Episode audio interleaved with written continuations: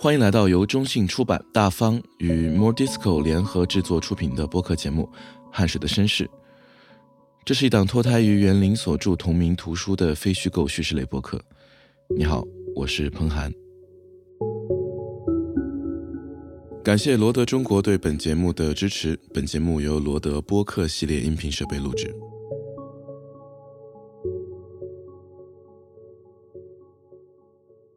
一直到园林和我提起此事之前，我的确没有好好想过，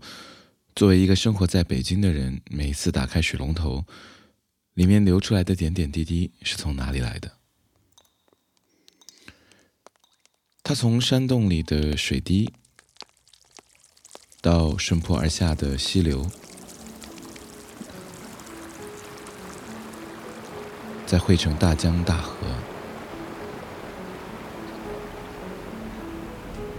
然后进入长长的、长长的管道，最后抵达这遥远北方城市里的千家万户。它从哪里来？它经历了什么？当我们使用它、饮用它、浪费它的时候，我们应该知道些什么？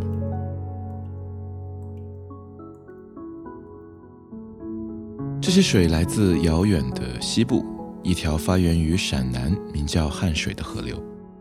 作家袁林就在这里出生。如果你是中文非虚构写作文学的爱好者，他的名字你应该不会陌生。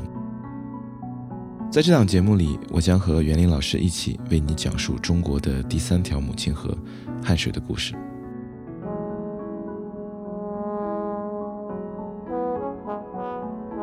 第一幕：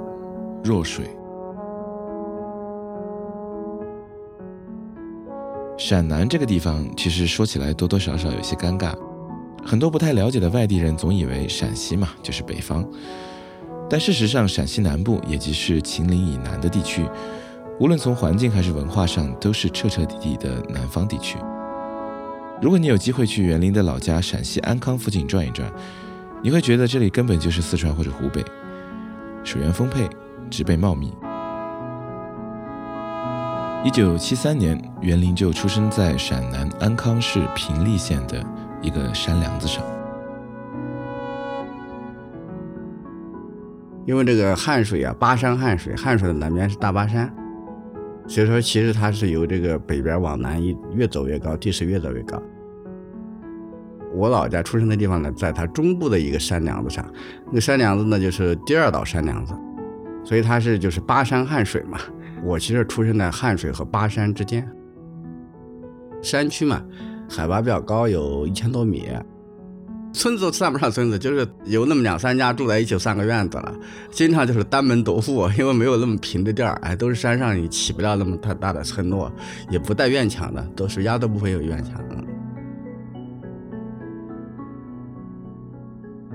我们县上有最大的几条河，就是有一个浔河、黄杨河。呃，有一个这个南河，其实最后都是流到这个汉江里面去了。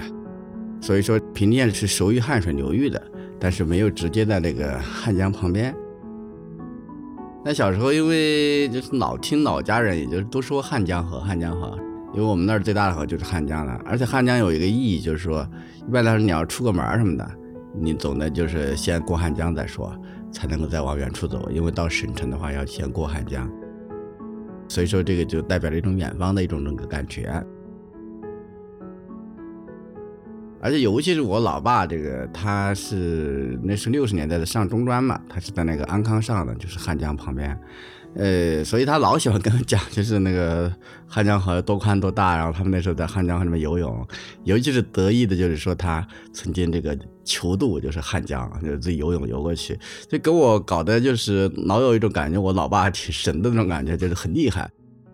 其实这个事儿的，其实它有带有吹嘘的成分。我是很多年以后我才知道，就是当时其实是文革中那个毛泽东不是游了武汉畅游长江之后，全国各地都这个组织这个畅游。呃，他们这个学校里呢也组织了一下，就是 其实蛮多人，大家一块儿游，而且旁边有船跟着。如果你游不动了，你是可以上船的，所以没他说的那么的英勇神。但是给我的感觉就是他一个人孤身横渡了，所以我这个很向往，我也希望有一天能模仿他。因为我爸那时候我印象深很深的有几个，一个是他教我认头七个字，就是“大海航行靠舵手”，这是一个；另外一个就是汉江这个事情，就是老会说他这个呃在汉江里这个去畅游的往事。嗯，有时候说到汉江那种多大呀、多宽什么，他还他游过去的。因为他先是在外面去上了一个中专嘛，我出生的那个几年，他又在外面去上大学，就是上工农兵大学，就在西安那边，所以老是这个家里就是妈妈带着几个人。但是呢，就是也他代表了一种远方和那个有出息哈，厉害啊，就是想这个以后都走出去吧，就不能老是这个一辈子就待在这个这个小山村里，就是代表了这么一种东西。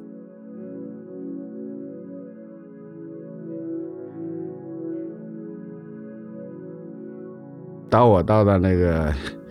七八岁的时候吧，他就回来了，因为他上了四年学，一直到我小学三年级是那我就是不到十岁，他把我带到那个镇子上上学，这个时候我就跟我爸朝夕相处了，啊，但是我妈还在山村里，那时候都还不叫镇，叫公社，那广福公社，上学我成绩好，呃，一般来说是我们那儿能考到县中就算厉害的不得了了，要不就是考中专。我这成绩当然是考中专是没问题，但是我爸不想让我上中专，他觉得我学习好，所以想让我上大学，所以他就让我上高中。但上高中呢，当然就是当时如果一般说我们那种镇中学很差的中学，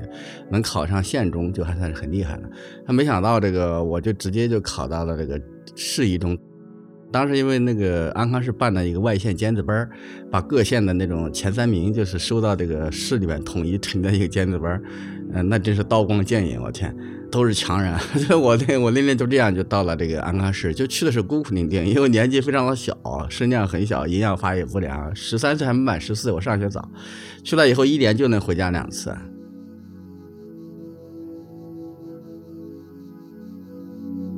我记得刚开始报道的时候。呃，在一个很苍蝇馆子、尘头飞扬的苍蝇馆子吃饭，那那就是看到有一条街往那边延伸，就这种爸爸说，就是江就在那边，特别想要这个顺着那个街道走，就能走到汉江上去，那也不知道有多远，就那种心里面有一种想象，还想象那种跨江大桥啊什么的哈，特别高啊，特别远，当时也没有机会，就是只好就是先去报道了，热的要死，那那九月一号你报道，你看。安康又热哇，那时候叫火炉，但是就那样就特别向往。后来是过了，可能过了一个周，就几个同学就这个约着啊，走去看汉江去，啊那种就特别向往，就跟着走走啊走过去，啊走也走好几里路的城里面走过去，就走到那种江边上去一看，就是当时有个大堤还没修完，其实因为安康发了洪水嘛，那前几年，刚那个差不多完工嘛，有点破败的那样子那个大堤，那走上去一看啊。就那种，哎，很热嘛，那江水都看有点白光光的那种感觉，那个大堤更是白光光的。第一眼见到你，更多是敬畏之情，你有点亲近不起来。它确实比我小时候看到的任何河沟什么都宽太多了，大太多了啊。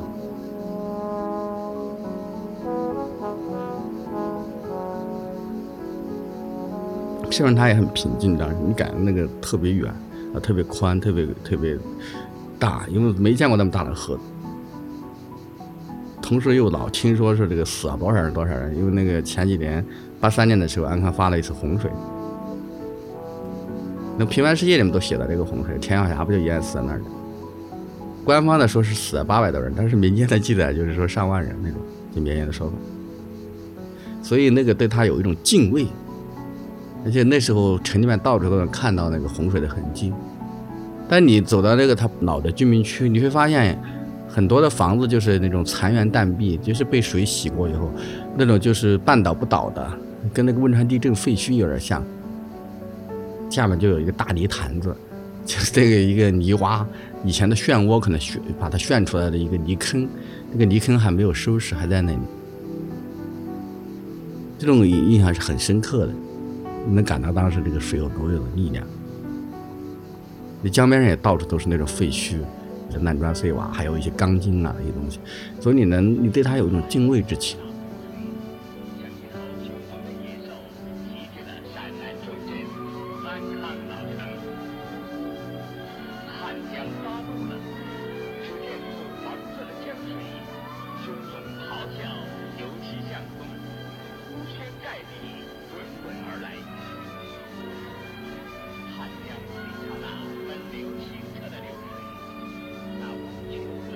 我其实有一个印象特别深刻的就是我在一个旧书摊上买到了一本书，就是《昭明文选》。《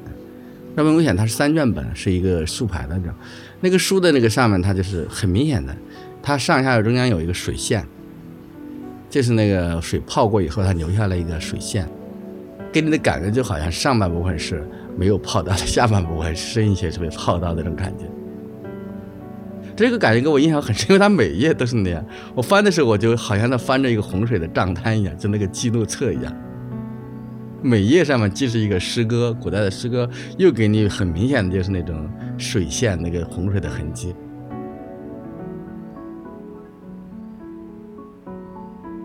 那一次去，我好像没敢下水去玩儿。后来就是再一次就去下水去玩了，那一玩感觉就完全变了。因为它那个水特别清嘛，那时候那个水多清，呃，在里面就游泳啊，那个又到那个大桥上就往下看，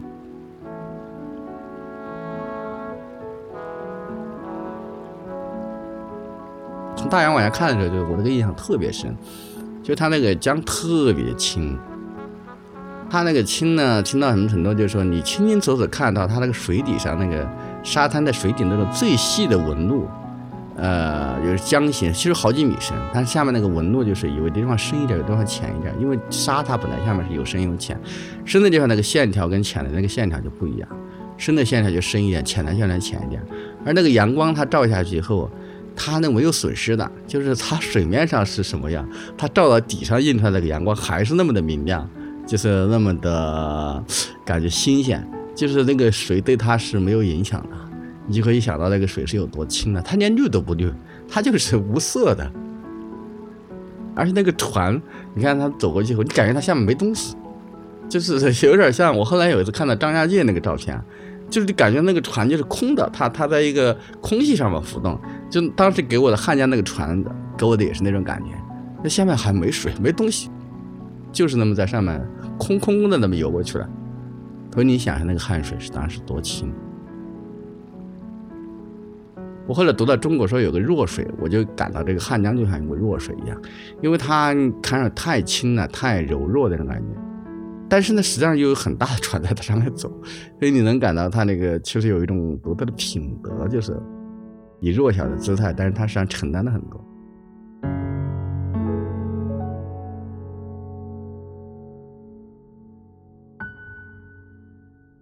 第二幕，江边诗人。啊，因为好像很小的时候，我的文采就算是出众的，在那种山沟沟里面哈，学习也好，走到哪永远第一。但是同时我的语文特别突出。那时候嘛，那种山沟沟还没有上学，认识几几百个字儿啊，那就算是神童了。但是现在不算个啥，那时候也没有幼儿园，也没有学前班 而且最后的关键是怎么回事呢？就是上了初中，我在我妈那个医院里，就是八七年，我看八四年到八七年的时候，当时文学之风席卷中国。那个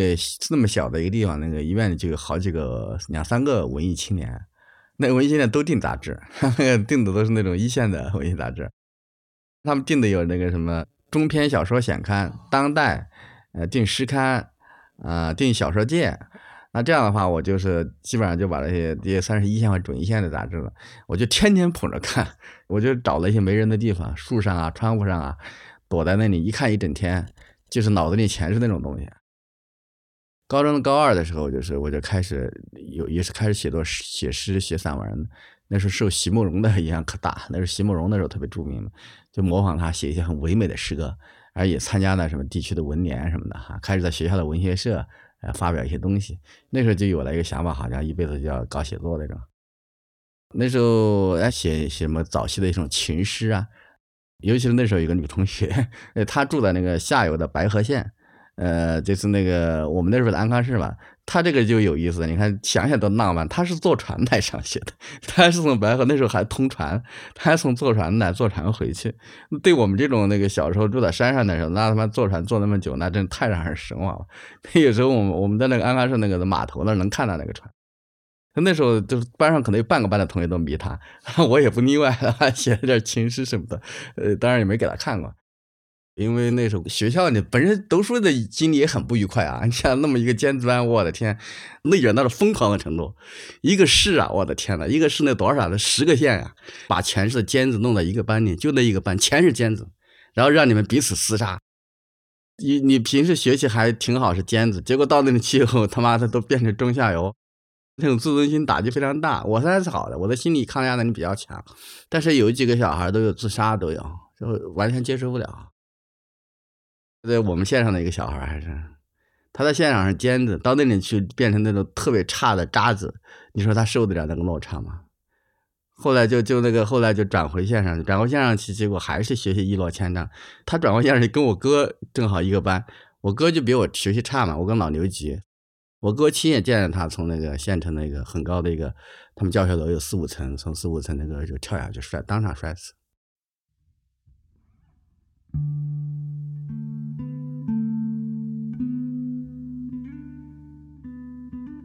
那里面还有一些同学欺负人呢，他们本地的学生就是走关系插进来的，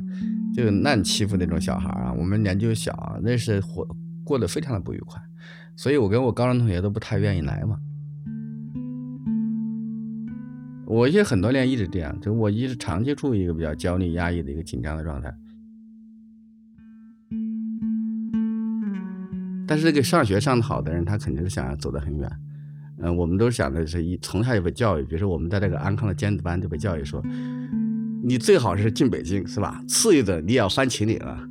那这个过汉江翻秦岭，你最差的就是往隔壁翻院墙，因为我们隔壁是安康那个师大，当时是个专科大学，所以说给你的就是就是要有往往远处走，最好就是能够北京、上海，次一等是西安，我就是属于次一等，我就是去了西安，然后那个最差的就是翻院墙。但是后来我吊诡的是，我后来还真的，我有两年时间就在安康师专工作。我大学毕业之后回去翻到院墙。八十年代末，高中毕业的袁林如愿走向了远方，翻过秦岭来到了西安。但令他没有想到的是，传说中的省城看上去并不是那么的富饶和宜人。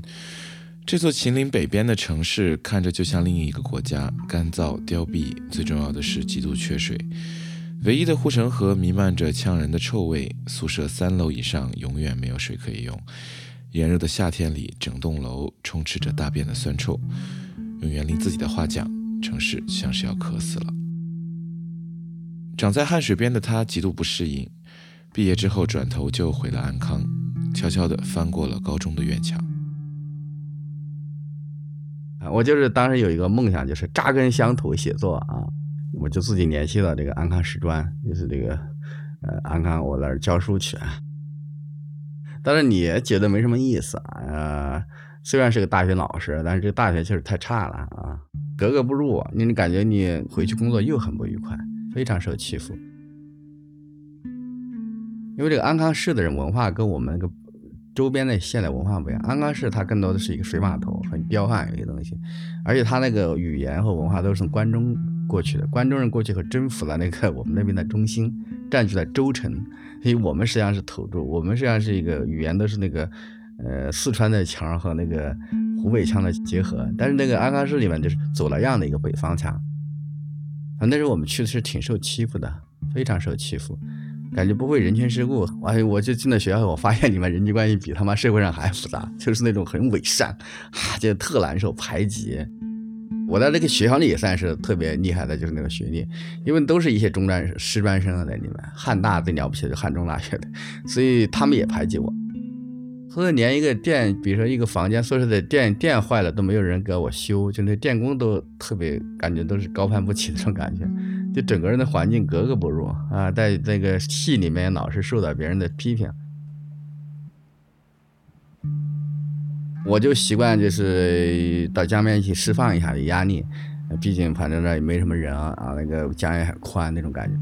但是另一方面来说，你又觉得突然很忧愁，就是觉得那个能不能这个再次出发走远一点。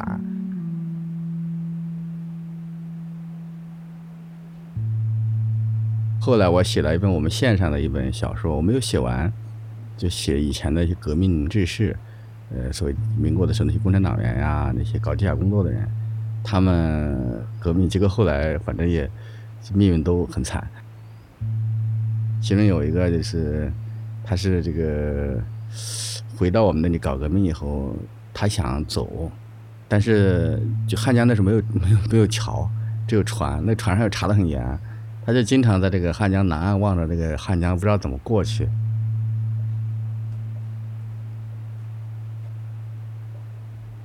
那时候感觉我那时候正好在安康师专工作，我那时候就待得很不愉快，我想走，但是我一直不知道怎么走。我当时能感觉跟那个当时那个没有出头的地下党很像，直接不知道怎么样跨过这条江。那时候江给我的感觉就是很奇怪，一方面你很喜欢它，但另一方面它对你又变成一个天堑一样，你不知道怎么样才能够再次出发，再能够再那个走得更远。那这个当时的心境我记得很清楚，就是我我晚上看到这个汉江，我就是那边一个很遥远的火车站，它那个有一个大灯，那个很火车站的那种射灯很大，就那个高处的灯，它那个铺了一个光线，就一直从那个江那边铺到这边来，我都想象我就可以顺着这条光线一直就走上去啊，就越过这个江走到很远的地方哈，未来的人生那种，那时候都年轻都有无穷的想象哈，所以这种感觉还是很强烈的。我就是想的是考研走嘛，考研就是到那个我考的是复旦嘛哈，一个是也圆一个梦，因为大学的时候成绩是非常好，大学有一同学去复旦上研究生的，所以我就我也想着我也想去复旦，呃，扎根的乡土的梦实现不了嘛，就想着去上个研算了。那如果实在是不让我去，那我就去打工啊。中国人那时候心气儿比现在高一万倍，都想着是政府里面的人都不想待，都要出去下海。挣不到几个钱，几百块钱工资，我的天！我当时栏杆说才三百多块钱工资，那谁谁愿意在里面待啊？都想着要去下海，一挣就几千几万的。嗯，黄金时代，那跟现在是没法比的。第三幕，一次告别。复旦研究生毕业之后，袁林辗转重庆、北京，继续着写作的事业。他做过调查记者，后来开始从事非虚构写作。虽然生活和事业距离汉水、距离故乡越来越远，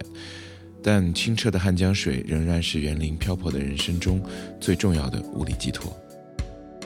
我二零零三年来的北京了。北漂的时候，每过一段时间，我就会特别的想回去。就那个在外面待久了以后，觉得北京又缺水，那个时候比现在缺的更多。那时候更干，还有沙尘暴。就特别想那个回到一个水多的地方，有山有水的地方，因为那时候会定期就受不了的时候就会回去一趟。回去回去的时候，我都是在安康先打一站，找一个离这个江比较近的宾馆，呃，晚上就翻过那个大堤，就到这个江边上去走一走，呃，有时也去游一游，就这样就是感到很舒服，你就感到啊，好像心就慢慢的安定下来了。那有有两次就专门就是。而且都是心态特别低落的时候，比如说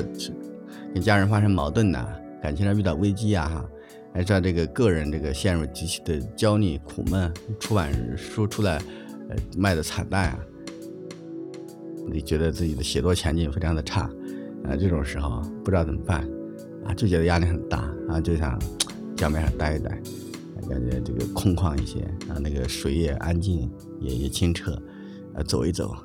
你感觉就是那有那种效果，就有那种治愈感，那个还不是假的，还真是真的。林肯路上坐了好几个小时的大巴，呃，一大天赶过去，嗯。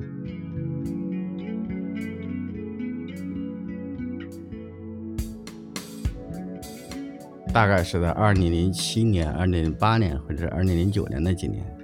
我一直有个想法，就是我想回到家乡去隐居写作。就是我回去尝试了一但是失败了。我到现在都被这种失败感笼罩。我觉得之所以我的文学有很多的瓶颈，就是跟这个有关。因为如果我回去就那么写作了，可能是最适合我的。但那次就是一种尝试嘛，跟当时的工作难受也有关。因为我本来的《新京报》工作了一年多时候，我就想回去了。你想做调查记者，非非常焦虑。他每篇稿子都不一样，他很难说是有一个固定的东西给你遵循。不一定写得出来，不一定写得好，所以这种给人的其实记者始终是在一个，尤其是调查记者，始终在一个极限状态生活。后来没有事，后来去了新浪，新浪那个是一个网络公司，但是这个特别不适应。你从一个传统媒体到一个网络公司，呃，很多氛围都不一样。那个网网络公司的管理方式那时候还比较特别野蛮，诶，虽然是收入高得多了，也是，但是特别难受，我一天都待不下去。后来在新浪，所以后来有一次我就借故就说，我就我就我就走了嘛，我就辞职了，啥都不要了，我就回老家了，就在安康买了一个房子，那时候也有点积蓄，就就买了一个房子，就就在江边江边上，小小高层，小高层一个好处就是说它。可以眺望汉江嘛？它可以越过那个一个比较低的堤眺望汉江。虽然它也不是真正的江景房，因为它是北的朝北的一面朝着江，但是那个对我来说就也很满足。坐在卧室的窗口、书房的窗口是可以这个看着汉江的，而且可以望见它那个上面的来源。上面来源就是从山里面出来，经过这个汉安康的城区啊，再往下游走这种。我都记得那年龙舟赛，我都是坐在这个自家的这个房子里看的。下去走上那么几十米就到江边了，啊，就是去沿江散散步、游个泳什么的。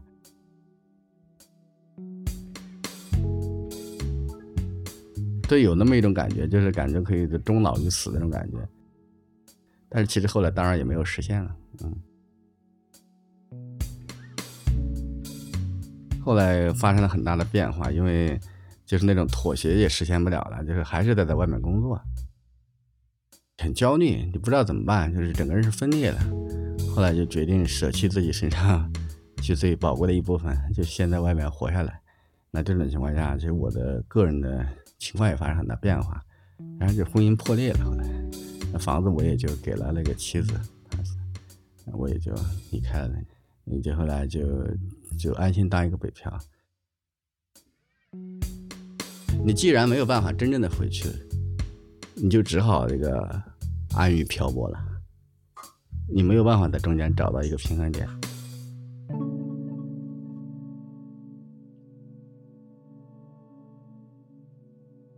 就是很痛苦，因为被迫这个放弃了自己以往很曾经想要隐居家乡，包括最后妥协一下，就是在汉水旁边。安顿自己，这种感觉都没有实现，其实非常的失败，非常非常的失败。新的一块等于就死掉一样，就是觉得接受现实，就是这个在现实中生活，啊，所以后来包括去写汗水，也是某种程度来说也是一种补偿，啊，包括写家乡的一些东西，呃，我没有办法在这个行动上，就是好像就是实现那个，那我就。至少我就写点东西嘛，也算是一种补救啊啊！第四幕，一江清水送北京。我总觉得“故乡”这个词是稍微带一点虚幻感的，因为对于漂泊的游子来讲，情感和想象中的故乡往往跟不上故乡实际的变化。即使你再怎么努力的和故乡保持步调，故乡总会冷不丁的给你一闷棍，让你意识到故乡也是会变的，没有什么会站在原地一动不动的等你。汉水的变化其实早有征兆，园林自己知道的也很早，非常非常早。我在自从那个秦岭通隧道之后，坐火车从那个西安回去，在隧道的南出口就能看到那个“一江清水送北京”那种标语了，山坡上。每一个都是一个水泥水泥墩子吧，估计是，下面就是一个“一江清水送北京”啊，就这种，应该是在至少是二零零零年前后就有了，这种，后来就是越来越明显，就没有想到哎，这个肯定是个大事了哈，但是没有想到是它会有它的意义和它带来的后果是什么，嗯，那后来慢慢的就对这个南水北调工程越来越了解。还是这个生在北京的时候，这个感觉更强烈，因为你发现这个水它就是调到北京来的嘛。虽然还没有真正调过来，但是你知道它是要调过来的，而你生在北京那调过来以后肯定是跟你有关系的，你又用上还要用汉江的水。后来是在二零一，可能二零一七年左右，主要是看到那个就是。说南水北调办公室主任接受了一个采访，说北京市百分之七十的水，呃，饮就是城区饮用水都来自于汉江。这个时候就是明确的意识到这个事儿了。以前肯定也想过类似的，但是没有这么清楚，不知道它占的比例多大嘛。有些人说就是老喝矿泉水，但我感觉是我喜欢把矿泉水和这个自来水对着喝。所以反正就是我现在就其实还是属于就经常要喝这个汉江水的。再到后来是又这个看到就说是北京的生态用水也是这个呃经过了汉江的这个水来大幅度的改善。我在清河边住着的时候，就是前两年，那条河真的是眼见的变得干净的。从前路过它的时候，感到它都是黑黑的。后来再次住的前两年，再次住在那里的时候，就感觉那个水变清多了，还长得很柔长的水草，有鱼，然后有白鹭，有苍鹭啊，这个很多钓鱼的人，我就经常带着狗在那边散步嘛，感觉那个水其实都可以下去游泳，只是没有下去而已。而且后面这个那有些人在旁边种一些菜地什么的，用它的水来浇这个菜，我还种了一小块，也是舀它的水来浇。像以往那种清河水那么黑臭黑臭的，是不可能的。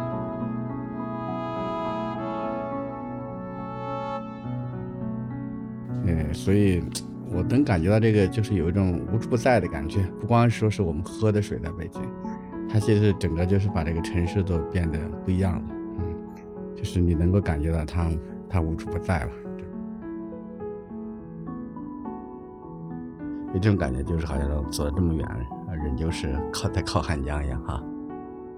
走那么远。走没没有走出来，就是就这种是好事儿，不是说是汗水束缚，而是说我天呐，这汗水付出也太多了吧！我走到这么远，我还在喝他的水，这个这个这个这个也太不容易了，其实啊，他也太不容易了。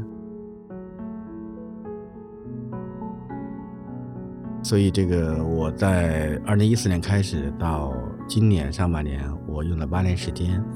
采访和写作了这个《汗水的身世》这么一本书。呃，是希望把自己对母亲河的一个情感，呃，和这个更宏观层面上的中国人跟他的这个，呃，第三条母亲河这样一种关系能够表达出来。因为，呃，我们大家都知道这个南水北调这样一个工程，而这个汉水是它的水源地，实际上是这个汉水在哺育我们整个北方。啊，我个人也是一个北漂，也是这个受哺育者的一份子，所以我是从小。呃，到大不管我走了多远，一直走到北京，它仍然是在哺育着我。我希望就是中国人都知道汉江的名字，知道这个它是我们中国的长江、黄河之外的第三条母亲河。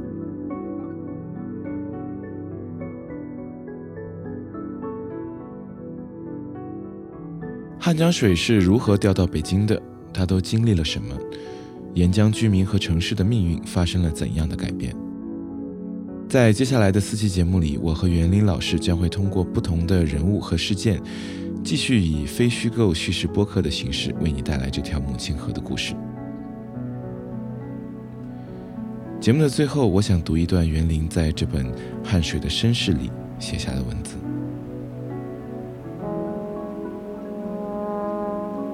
在八年的走访之中，我进一步亲近，又再度认识了这条母亲河。体会到他清曲美丽的品性和独一无二的身世，他的一部分已然偏枯逝去，另一部分却通向未来，预先哺育着我们。这些文字无法回馈他的恩情与万一。